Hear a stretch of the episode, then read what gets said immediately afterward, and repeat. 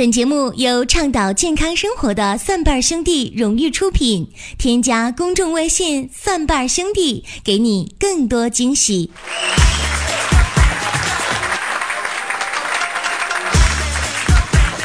欢迎各位来到《奇葩养生说》来捧场。各位好，我是陈琳。前两天呢，接到一个电话啊，是这个推销房产。这电话一接通啊，对方就说：“哎哥。”买不买房子啊？我跟你讲，最近这房子吧，你不买还会涨的，你再不买就买不到这个价了。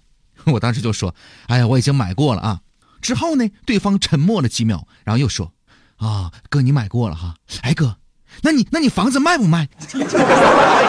你现在这房子你再不卖的话，以后就卖不到这个价了。”听到这儿啊，我想很多人都会有一种感觉是什么呢？我干脆说实话得了，啊，我说兄弟呀，我就是买不起啊，我是穷人呐，我没有房也买不起房啊。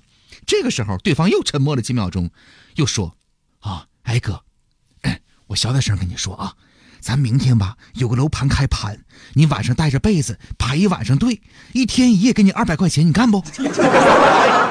朋友们呐，听到这儿，我挂了电话。但是我被深深的感动了，朋友们呢，这才是真正的不放弃、不抛弃呀！不管你是啥情况，总有一款适合你。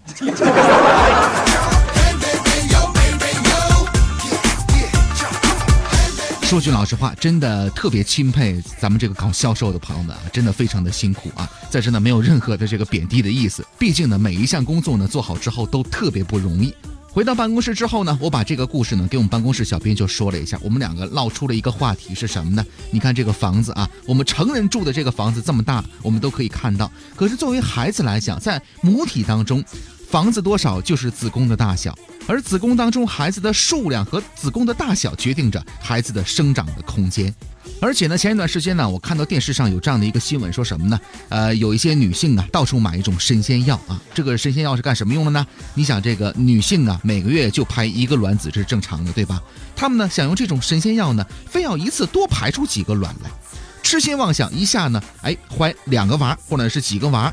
原来这种做法呢，是为了逃避国家的计划生育的政策，而现在呢，国家放开政策了，现在想用这种方法呢，一次到位。在这儿呢，咱先不评判那些父母们的售楼员式的精神，咱就从健康的角度来说一说这种情况的健康与否。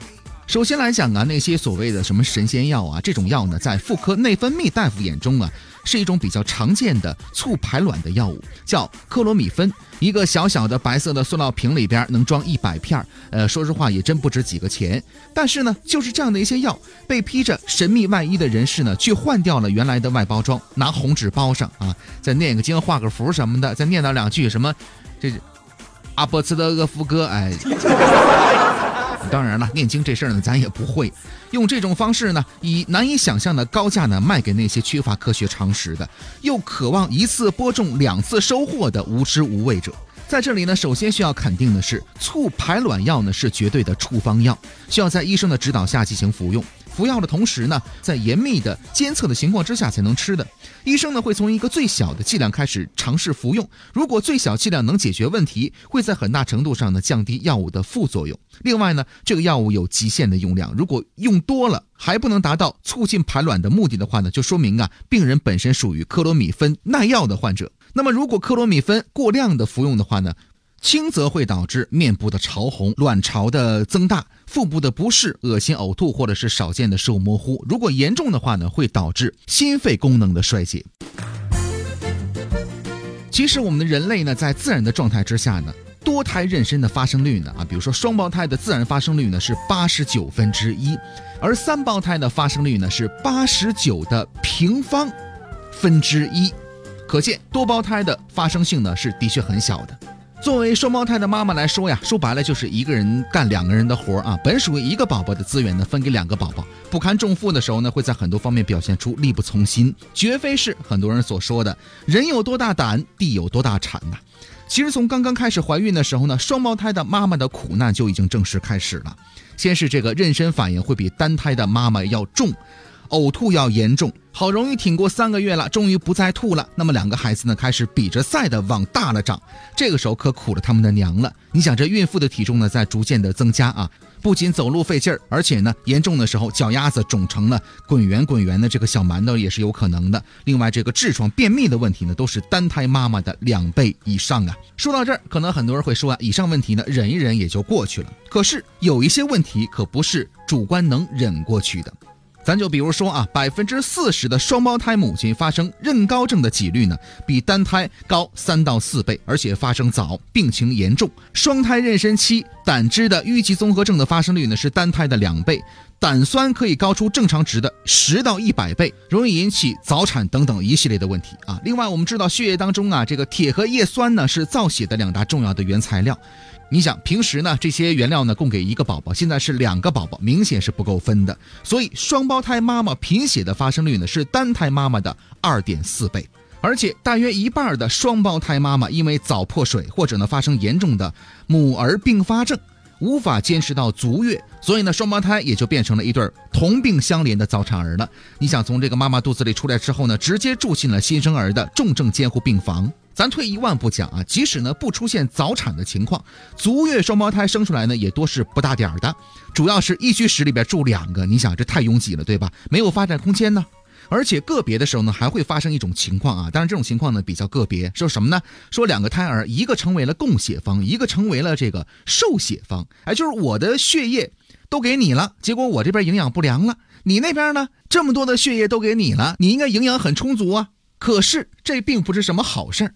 因为那会造成你那边的血容量的增多，动脉压增高，各个脏器的增生、肥大，胎儿体重的增加，水肿严重的话呢，可能会导致不堪重负等等一系列的问题。